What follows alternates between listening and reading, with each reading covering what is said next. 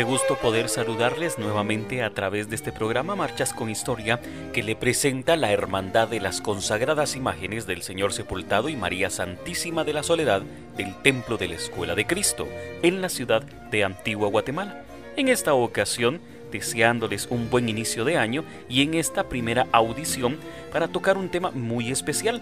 recordaremos algunos momentos vividos del año 2023, pero sobre todo recordaremos también pues eh, que ya estamos en las eh, fechas cercanas, vamos a marcar así, del cuadragésimo quinto aniversario de consagración, y es que el tiempo se hace tan corto para tan especiales actividades que se tienen programadas para este año 2024. Y precisamente daremos inicio hablando sobre algunas situaciones históricas de las cuales han vivido pues muchos socios miembros de la hermandad en conjunto como una sola asociación, como un ente eclesiástico.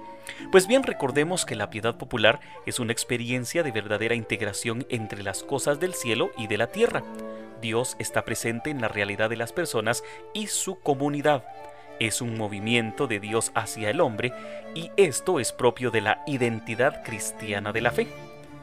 Recordemos entonces, más de dos siglos han transcurrido durante los cuales el santo entierro de la Escuela de Cristo es parte de la historia de dicho templo misma que en muchas ocasiones se ha ligado cercanamente a páginas doradas del desarrollo religioso de la ya conocida antigua Guatemala. Referimos Santo Entierro al conjunto escultórico que aparece con conflicto de propiedad en el año de 1817, lo cual nos indicaría que para ese tiempo ya las imágenes tendrían tiempo de estar dispuestas para el culto divino en dicho templo que sirve desde 1805 como sede parroquial de los remedios. 219 años han transcurrido desde aquel traslado de sede. Es importante reconocer que la parroquia de los remedios es la más antigua en funcionamiento de las cuatro que fueron fundadas durante el funcionamiento de Santiago de los Caballeros en el Valle de Panchoy, siendo estas parroquia de Candelaria, parroquia del Sagrario, parroquia de San Sebastián y la que nos ocupa en este documento. La de Candelaria y Sagrario dejaron de funcionar y sus bienes unificados y creada la actual parroquia de San José que inició a funcionar en la sede de la antigua universidad y luego de las reparaciones en la capilla del Sagrario, antigua catedral, que se trasladó de sede en 1832. La parroquia de San Sebastián, después de la reorganización, funcionó nuevamente entre los años de 1809 y 1810 en el antiguo templo de la misma advocación, y fue la de los remedios que a pesar de que fue anexa por un corto tiempo a la nueva parroquia de San José, la de los remedios inició sus funciones en 1784 y hasta la fecha sigue cumpliendo con lo que establece el canon de la Iglesia Católica, solamente que ahora en la Escuela de Cristo, que para el año de 1805 estaba sin uso y sin presencia de una orden especial. El buen estado de la fábrica del templo permitió que la sede parroquial se diera a este antiguo y señorial templo, el cual permanece en pie a pesar de los diferentes movimientos telúricos y terremotos que yergue sobre la calle de los Pasos y la calle de Belén. Este templo es mudo testigo de cómo por piedad, devoción y fervor del pueblo antigüeño hacia el santo entierro de la Escuela de Cristo, se ha convertido en un místico crisol de actividades que con contadas excepciones existirán en el mundo. Cumplir con los actos de unción, de crucifixión, adoración de la cruz, sermón de las siete palabras, descendimiento, la piedad, santo entierro y enterramiento, todas estas ceremonias se pueden vivir año con año desde hace casi dos siglos en el templo renacentista creado por el arquitecto Diego de Porres y que año con año congregan a miles de feligreses que buscan ser partícipes de estas sublimes y antiguas prácticas penitenciales. Haremos una pausa en nuestro tema y escucharemos la primer marcha fúnebre de Felipe Blanco, Santo Entierro.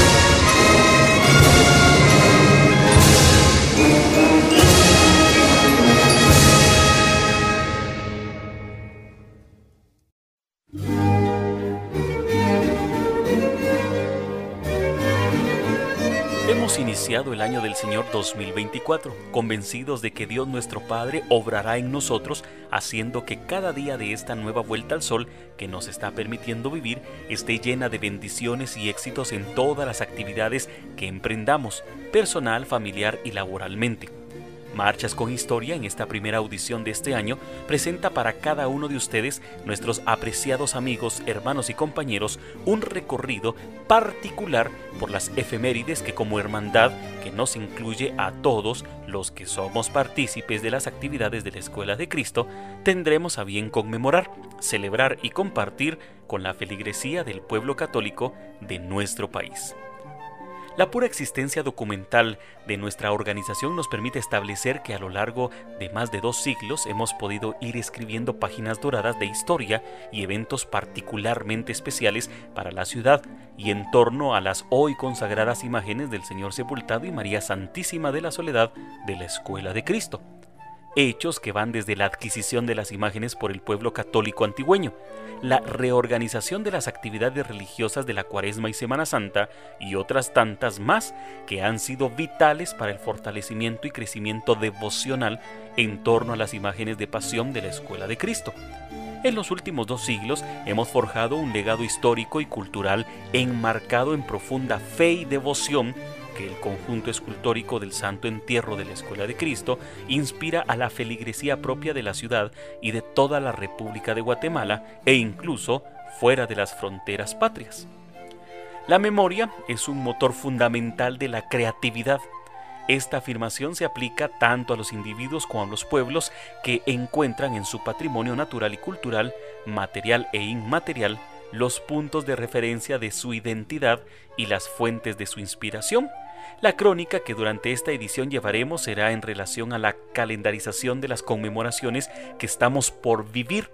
sin que éstas necesariamente sean la relación de importancia entre una y otra.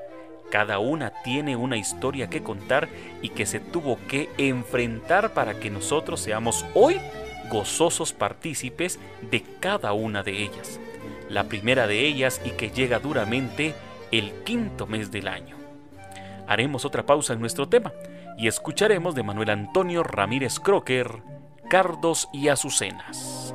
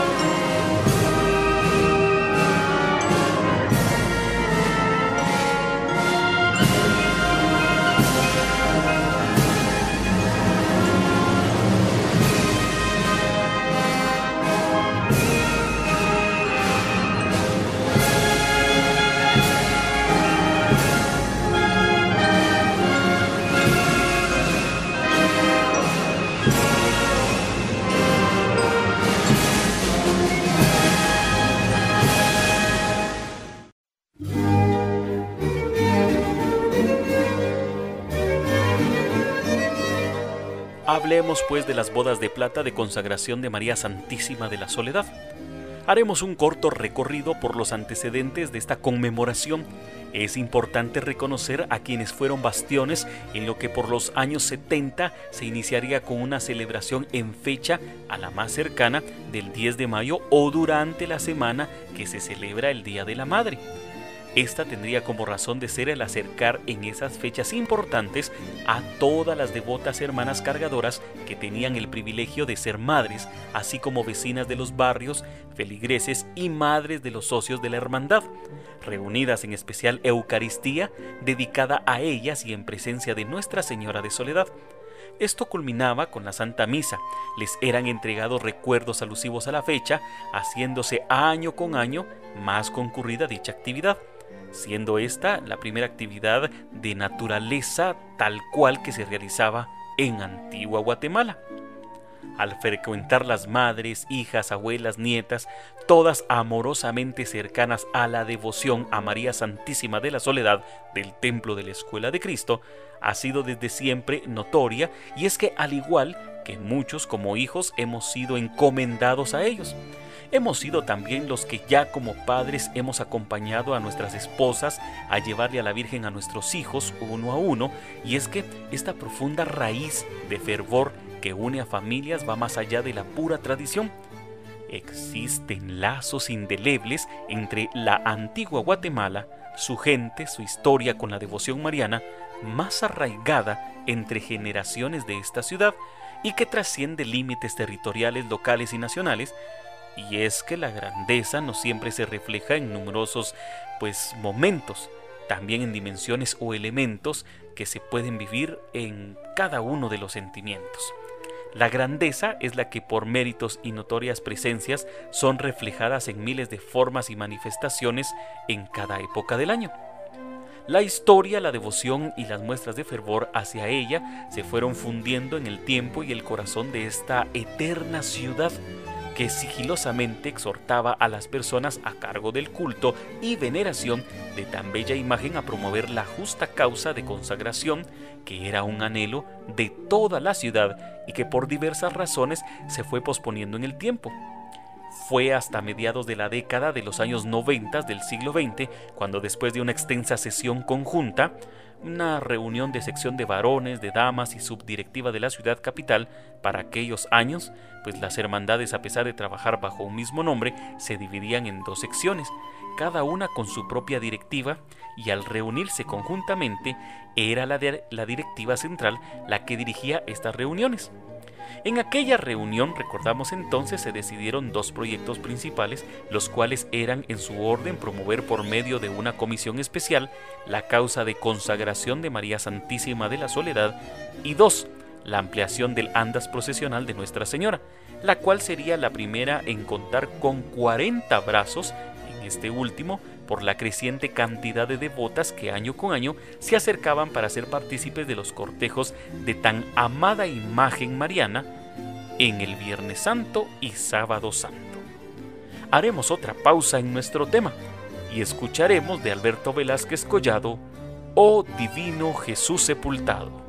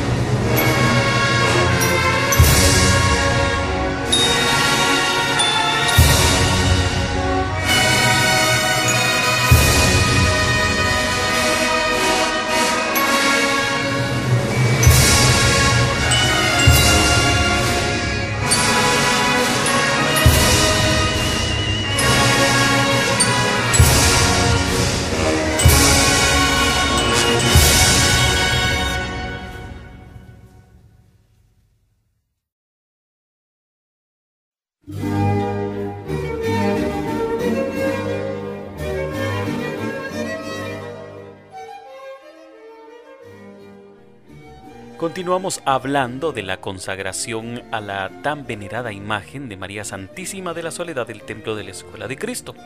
Recordemos entonces que sería el año de 1994 el año en que la comisión pro consagración se integraría finalmente por miembros honorables de la Hermandad del Señor Sepultado y María Santísima de la Soledad hermanos cargadores y cargadoras y algunos vecinos del barrio a quienes se les encomendó la especial tarea de acercarse al arzobispado y la comisión eclesiástica encargada de estos asuntos desconociendo esta redacción si los procesos se han hecho más flexibles en la actualidad o si tenemos claro que para finales del siglo pasado, para poder concluir con un tema de esta magnitud, requerían de muchos pasos a cumplir que debían ser certificados por un tribunal nombrado por la Iglesia que pudiera ser un dictamen favorable para poder terminar con la consecución del permiso y posterior rito de consagración de una imagen a quien se promovía documentar el origen de la imagen, demostrar la importancia histórica, religiosa y cultural de la misma, así como documentar la devoción popular que se le tenía, contar con el apoyo del ayuntamiento de la localidad, en este caso de la antigua Guatemala, acompañar la solicitud por la firma de devotos y vecinos, así como destacar favores divinos concedidos por mediación de la oración ante tan bella imagen, con los avances que en la actualidad se tienen en cuanto a la investigación histórica, la facilidad de la tecnología y el poder de convocatoria por diferentes medios, estos procesos podrían parecer sencillos, pero para hace 30 años las condiciones eran totalmente diferentes, por lo cual el afanoso y desinteresado tiempo y trabajo de quienes formaron aquella comisión se tornó de cierta manera complicado sin embargo, la importancia de la imagen para el pueblo antigüeño y las incontables muestras de amor hacia ella hicieron fructífero y sustentable el trabajo realizado, habiendo culminado el proceso en los tiempos indicados. Sin embargo, por razones que no vienen al caso, pues algo que no es bueno comentar, pero que son parte de la memoria histórica de la hermandad y de quienes fueron parte de esa comisión, quedarán guardados en respeto a la memoria de quienes ya gozan de la presencia de Dios todos los vejámenes y problemas que se tuvieron. Las visitas a la oficina de Monseñor Próspero Penados del Barrio, arzobispo primado de Guatemala, recordemos que de 1983 al año 2001, que en paz descanse, se hicieron más asiduas por parte de vecinos del barrio. La comisión nombrada por la hermandad, presidentes de la misma, devotos, hermanos cargadores, en toda su enriquencia, más la documentación presentada originalmente, el clamor popular, esta solicitud se hacía más fuerte y es que no existía un antecedente de un proceso tan largo y enriquecido como el de la Santísima Virgen representada en la bella imagen de la Escuela de Cristo.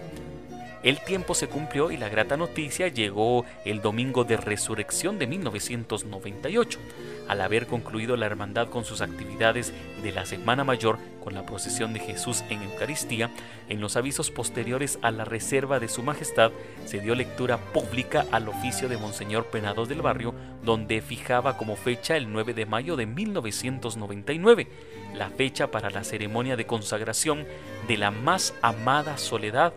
de la antigua Guatemala y se fijaría aquella especial fecha tomando en cuenta las actividades que se realizaban en honor a las madres, las cuales mencionamos al inicio de este relato. El júbilo se convirtió en el pan diario de los miembros de la hermandad y en general de la sociedad antigüeña, y es que habría que sumar un detalle importante a esta ceremonia, y es que sería la primera imagen de advocación mariana en ser consagrada en el Valle de Panchoy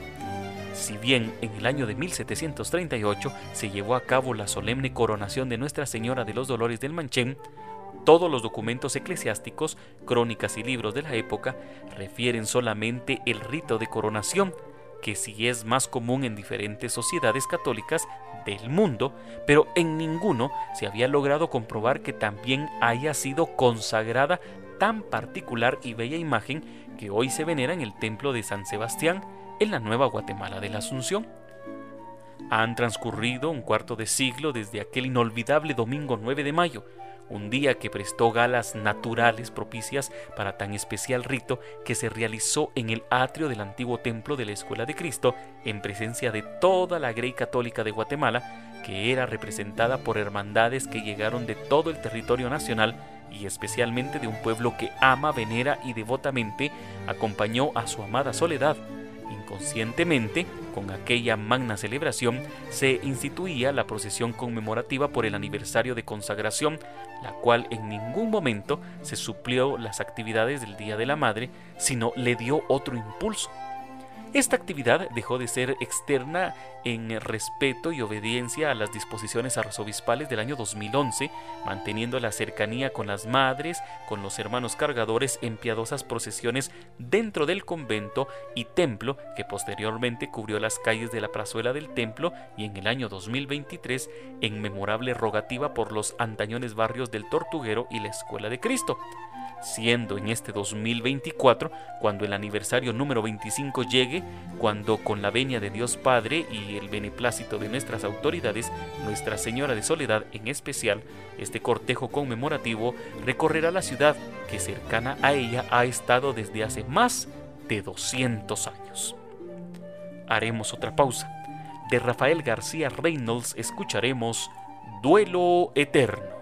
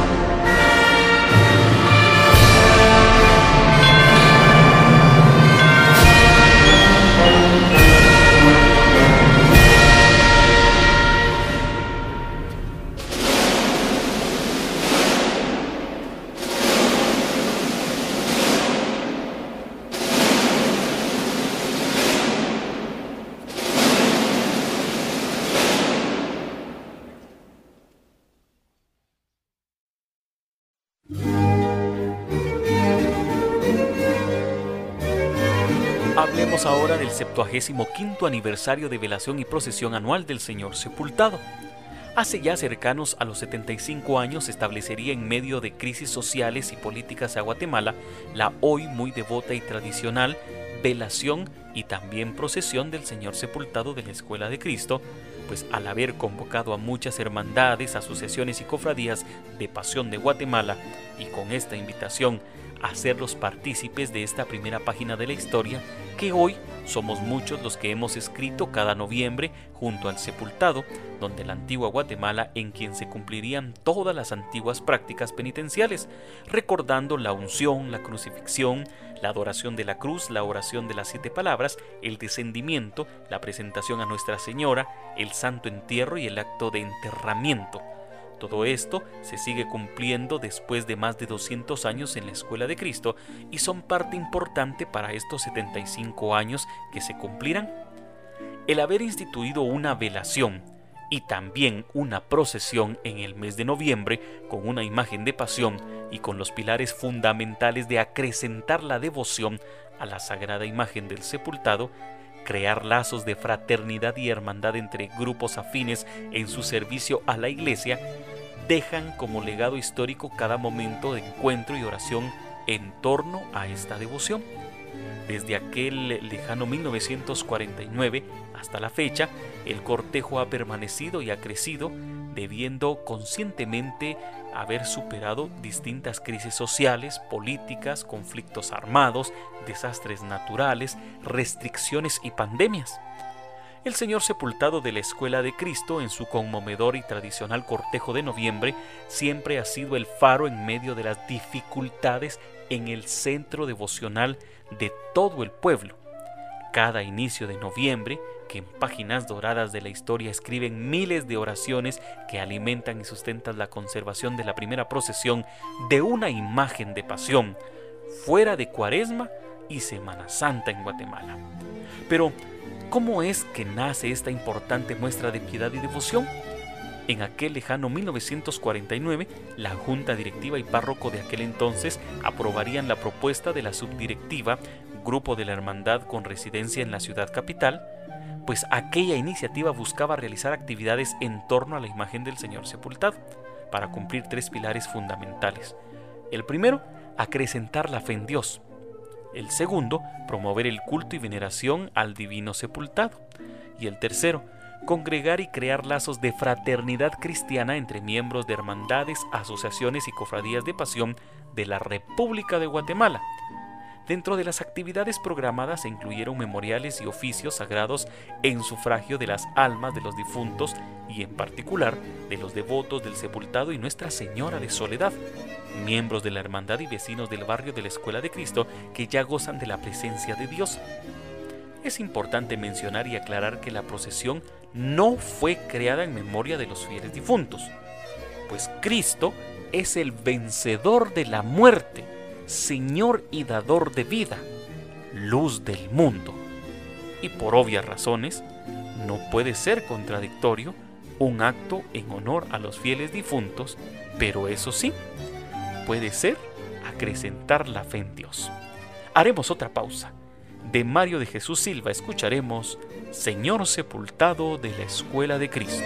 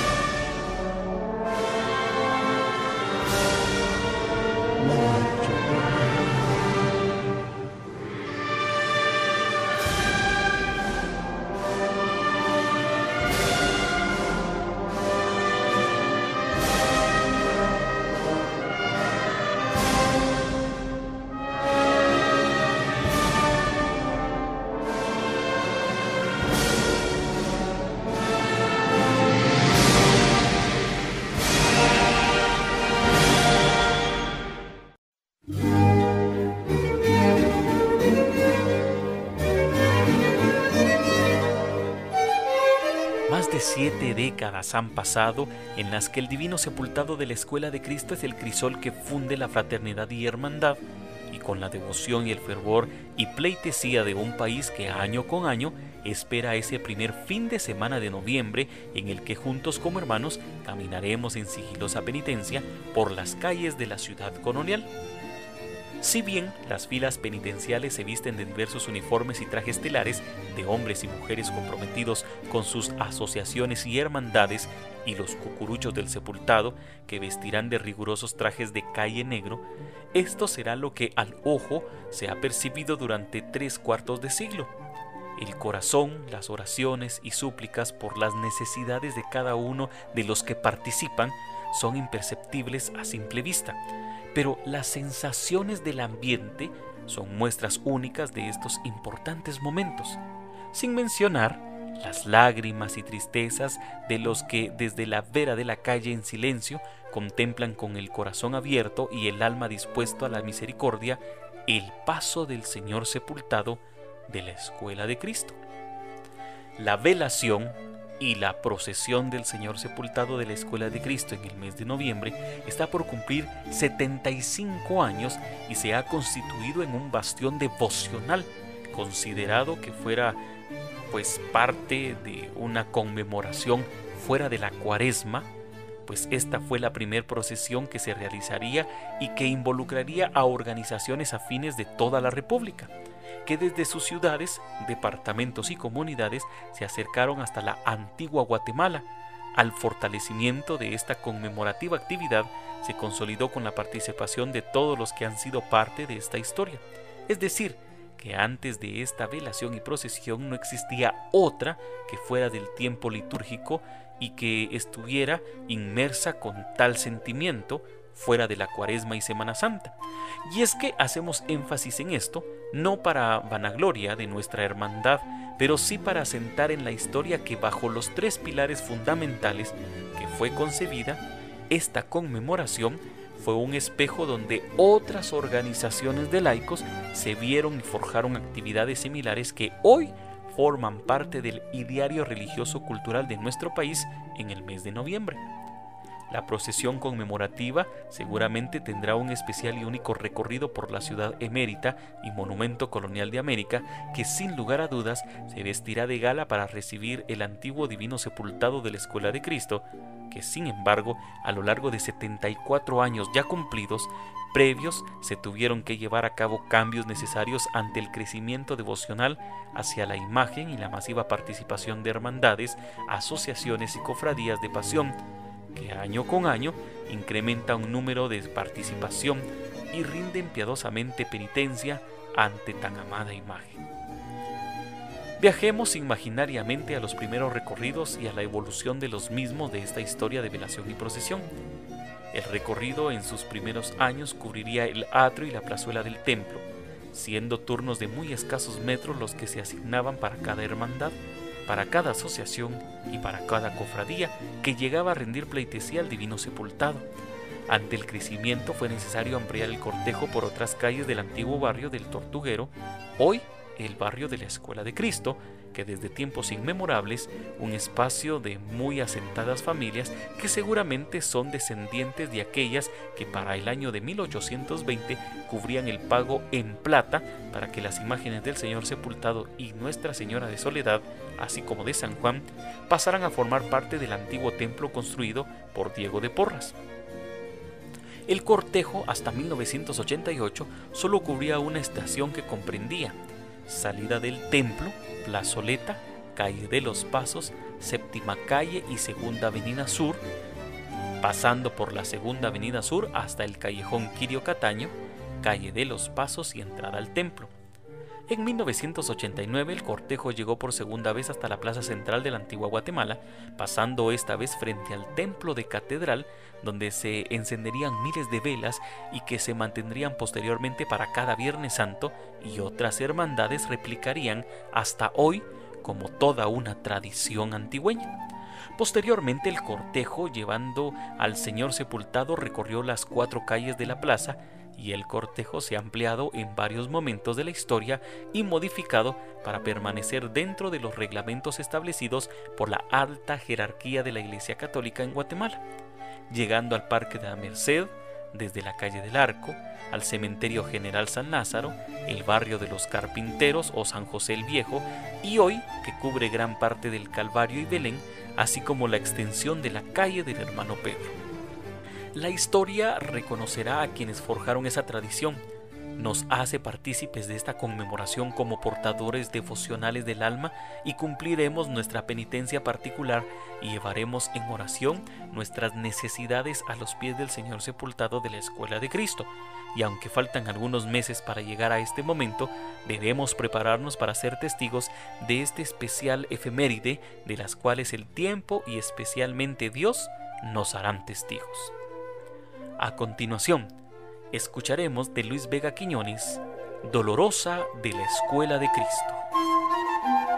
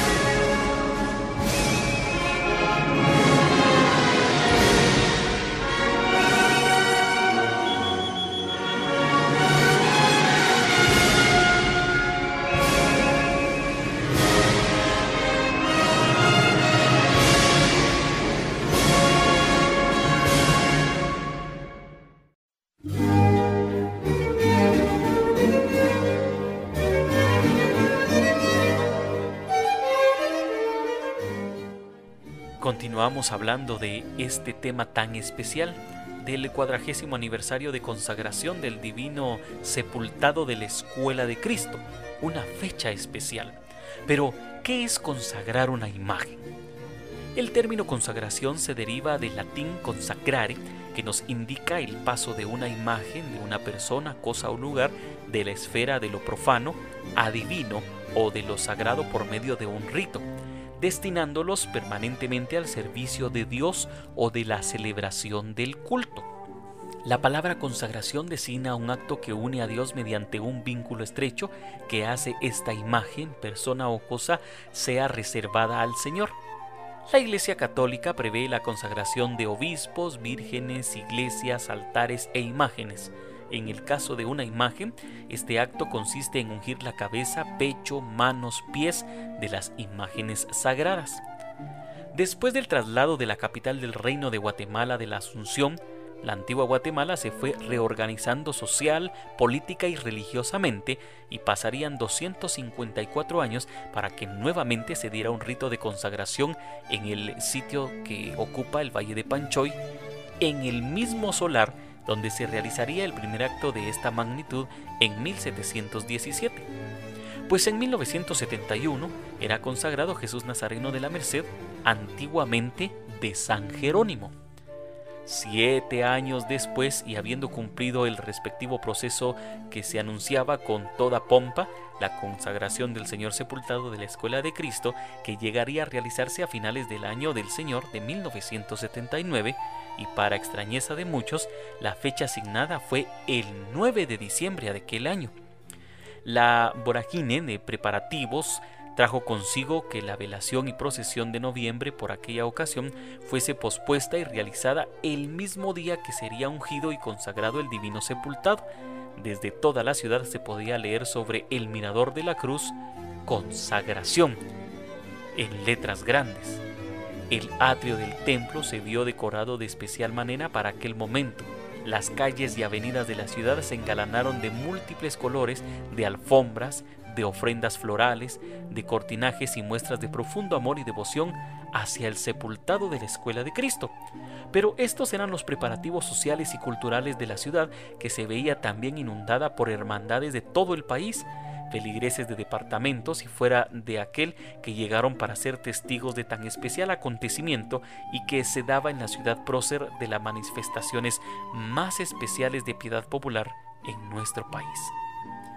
El muy solemne y piadoso acto se llevó a cabo de acuerdo como lo establece la norma particular para estos ritos y durante el momento en el que era ungido con el crisma sagrado la imagen del amado sepultado, fueron soltadas decenas de palomas de blanco plumaje que fueron criadas particularmente para ese día.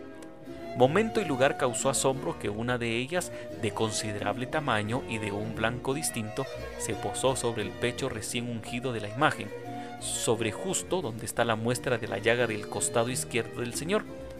Presurosos miembros de la hermandad quisieron ahuyentarla, a lo que Monseñor Mario Cardenal Casariego, arzobispo primado de Guatemala, quien realizó aquel acto y que presidió la Eucaristía, pidió que dejaran al ave en ese lugar, haciendo una breve pero emotiva comparativa de aquel momento en el Jordán, cuando el Espíritu Santo descendió sobre Jesús, posterior a un bautizo por Juan el Bautista. La importancia de aquel momento radica nuevamente en el álgido momento social y político que vivía nuestra patria y que nuevamente en torno a nuestro divino sepultado se concretaba un acto especial que unía espiritualmente y en oración a decenas de hermandades y cofradías de pasión y a la feligresía en general del país que seguramente pusieron a los pies del Señor sepultado de la Escuela de Cristo las plegarias por la paz anhelada en nuestra tierra en aquellos asiagos momentos. 40 años han pasado de aquel momento y esperamos contar durante las celebraciones de esta fecha con la presencia de todos sus devotos y amorosos feligreses que le rinden culto y veneración a una imagen que por herencia es de los antigüeños. De Carl von Latán escucharemos Dolor, Consuelo y Alegría.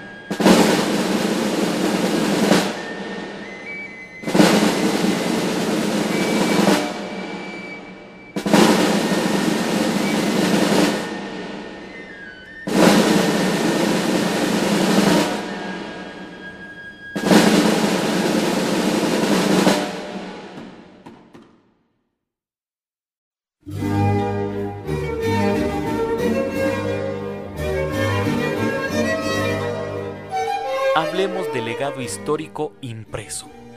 Siete décadas de la Gólgota. La revista Gólgota nace a la vida pública en el año de 1954 y se convierte en el órgano de divulgación de la Hermandad de la Consagrada Imagen del Señor Sepultado y María Santísima de la Soledad del Templo de la Escuela de Cristo.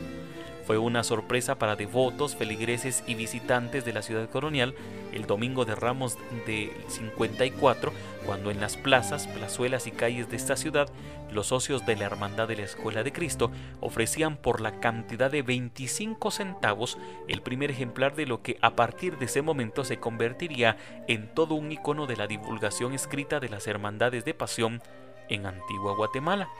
Y es que mencionamos hermandades de pasión, porque en sus inicios la Gólgota incluía recorridos, programas de actividades y fotografías de las imágenes de las diferentes hermandades, aldeas y templos de la ciudad, contribuyendo así a la divulgación de estas conmemoraciones en los distintos templos. Con el paso del tiempo se fue haciendo más protagonista la misma institución de la Escuela de Cristo dentro de la edición de los ejemplares de esta revista entregando al devoto, al asiduo y anual comprador de este ejemplar de diferentes artículos de interés, crónicas que fueron haciéndose un hueco en la historia y las costumbres que más allá de la tradición oral, esta vez quedaban escritas por finas y reconocidas firmas de escritores antiguos guatemaltecos. A partir de los años 90, un nuevo ciclo en cuanto a la edición de la revista. Esta vez incluía material fotográfico específico y particular en el centro de la revista, a manera de desplegable tanto del Señor Sepultado como María Santísima, lo que le reafirmó en material de consulta y coleccionable. Los diferentes tomos de esta revista hoy por hoy son referentes de consultas didácticas ya que en él se refieren historias, costumbres, tradiciones y relatos que no se perderán en el tiempo como muchos de los cuentos de consejas y abuelas que permanecían en la historia oral de Guatemala. La Gólgota ha plasmado en hojas, textos, imágenes y mucho más que emocionan eh, en, manos de niños, adolescentes y adultos, que son los adultos mayores quienes se regocijaban a leer antiguos relatos de fe y tradición en esta especial particular revista. Será un año lleno de emociones y magnas celebraciones, que por supuesto escribirán páginas doradas en la historia, no solamente de la hermandad, sino de todos y cada uno de los que seremos partícipes de estas celebraciones Previo a ello, deberemos vivir fervientemente y devotamente la Cuaresma y Semana Santa de este año. Mientras llegan los días grandes del calendario litúrgico y posteriormente de paso a las efemérides que hemos descrito en este Marchas con Historia, esperamos poder saludarlos a todos en nuestros días de inscripción, en nuestra noche de convivencia que esperamos sea la primera de muchas donde podamos convivir donde podamos compartir y experimentar esos momentos de ser parte de un legado histórico de la Escuela de Cristo, haciendo más grande la nobleza de la que somos más que una procesión. Despediremos este programa especial con la marcha oficial de la Hermandad. De Alberto Velázquez Collado escucharemos Cruz Pesada. Será hasta una próxima ocasión. Thank you.